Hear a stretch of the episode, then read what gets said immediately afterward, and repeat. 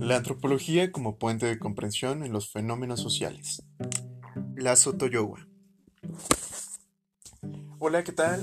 Um, pues en este primer capítulo vengo a explicarles un poco sobre la función de la antropología al momento de aterrizar esta percepción que tienen a ciertos sectores de la sociedad o ciertas comunidades en específico y cómo el resto de los individuos podemos comprenderla.